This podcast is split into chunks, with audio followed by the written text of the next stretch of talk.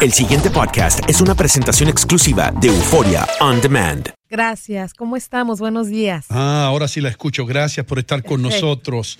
Y estamos hablando de los requisitos porque entre todos los países pues tienen sus requisitos cuando se trata de, de votantes fuera del país. ¿Cuáles son algunos eh, de los que hay en México? Pues bueno, en México para votar el requisito indispensable es contar con la credencial para votar, que es expedida por el Instituto Nacional Electoral.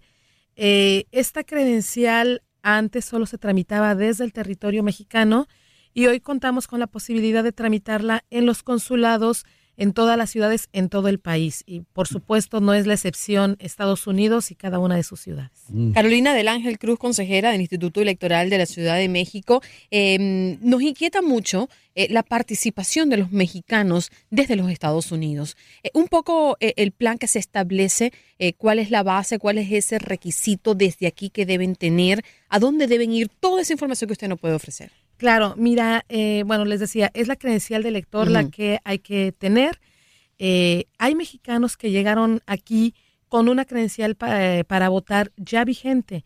Ellos no tienen más que solicitar su inscripción en la lista nominal de electores desde el extranjero. Quienes no tienen esa credencial tienen que ir al consulado a solicitar el trámite.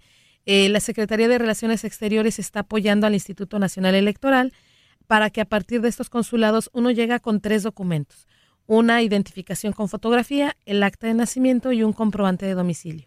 A partir de ahí se, le eh, va a hacer el trámite para solicitar la credencial de elector y en un lapso de entre tres y cinco semanas le va a llegar a su domicilio el documento, la credencial. Una vez que ha llegado, hay que inscribirse en la lista nominal de electores desde el extranjero y entre el mes de mayo y junio les llegará su paquete con las boletas electorales que habrá que votar.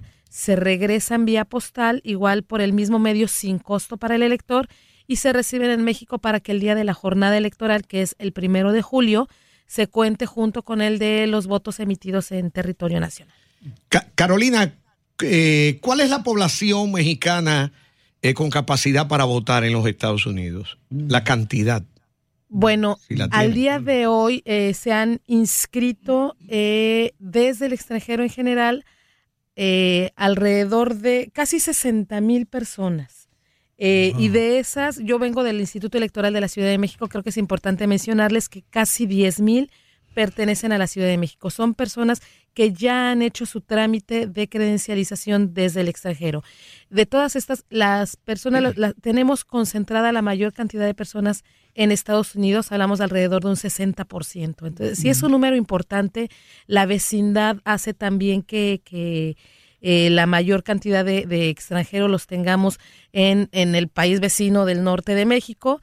Eh, pero bueno, recordemos que esto aplica para todo el mundo, aunque sí nuestro fuerte, por supuesto, es Estados Unidos. Bien, este, perdóname que tengo una pregunta colateral con relación a eso. Sí, Se estima que la población en millones de mexicanos en Estados Unidos supera los 30 millones. ¿Eso es correcto?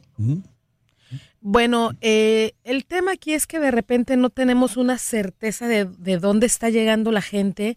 Eh, sabemos que no toda necesariamente entra por la vía legal, así es que datos exactos y concretos no tendríamos. Los que yo manejo son en materia electoral, concretamente quienes han hecho su solicitud eh, a la lista nominal o bien por su credencial, que estamos hablando de, insisto, eh, 60 mil. Seguramente el número de, de connacionales por acá estará muy, pero muy por arriba de eso.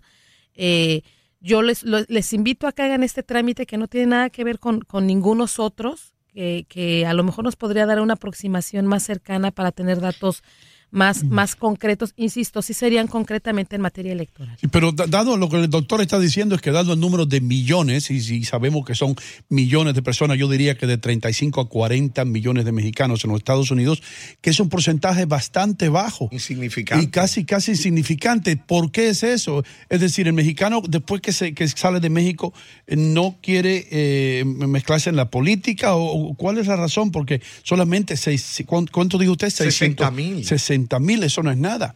Así es, 60 mil por acá. Estamos hablando como de 600 mil a nivel mundial. Mm. Entonces, eh, me parece que muchas veces cuando uno sale del país no está interesado en, en, en, mantener esa, esa dinámica, que es justo a lo que yo vengo a invitarles, porque no solo es con el mexicano en Estados Unidos. Imagínense, me hablan ustedes de esa cantidad de millones en Estados Unidos. Imagínense a nivel mundial y a nivel mundial solo contamos con alrededor de 600 mil registros uh -huh. este, electorales.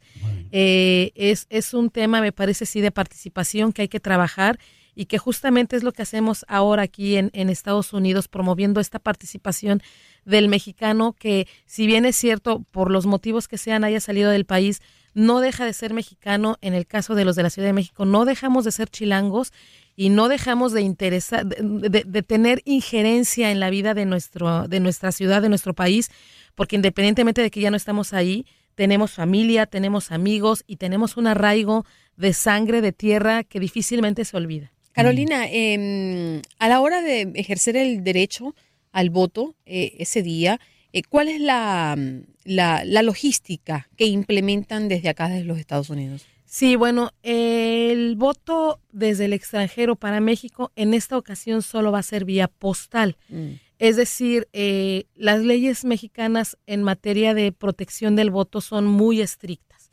lo que implica que se garantice en primer lugar la secrecía y que el voto es emitido por el ciudadano que le corresponde. Es por este motivo que eh, en esta ocasión solo es postal entonces estamos hablando de un proceso largo.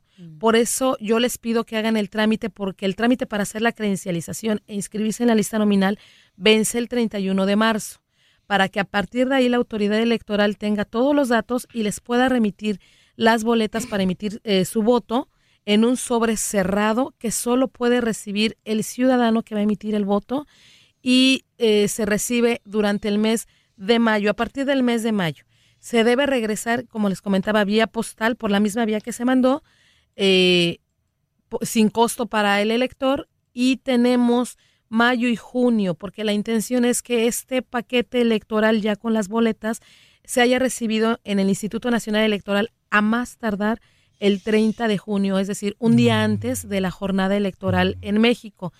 Eh, lo que se reciba después ya no puede contar por, por un principio de certeza que Mm. constitucional en materia electoral.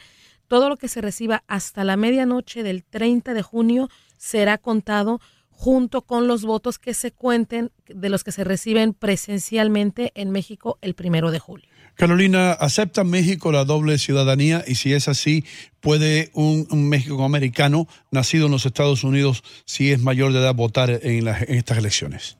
Así es, en efecto, el requisito es contar con la ciudadanía mexicana sin discriminar si se tiene otra o no. Mm, ok. Magnífico. Así es. Magnífico. ¿Alguna plataforma digital en la cual apoyarse para la información, página web? Claro que sí, tenemos el, la página www.votochilango.mx, que es el Instituto Electoral de la Ciudad de México. Ahí van a encontrar toda la información acerca del trámite de la credencial, de la, de la elección a jefe de gobierno en la Ciudad de México. Y bueno, también está la página del INE, es votoextranjero.mx o bien la información se entrega eh, también vía telefónica en el número 817-761-5298. Pues qué bien, muchísimas gracias por estar con nosotros. Te damos las gracias y, y, cada vez que necesites los micrófonos de Buenos Días América, aquí estamos para ayudar a que todos los mexicanos residentes en los Estados Unidos voten. Sí, thank you. Muchísimas gracias y también invitarlos a que voten. Sí. Un gusto. Muy Muchas importante. Gracias, Carolina. El pasado podcast fue una presentación exclusiva de Euphoria On Demand. Para escuchar otros episodios de este y otros podcasts, visítanos en euphoriaondemand.com.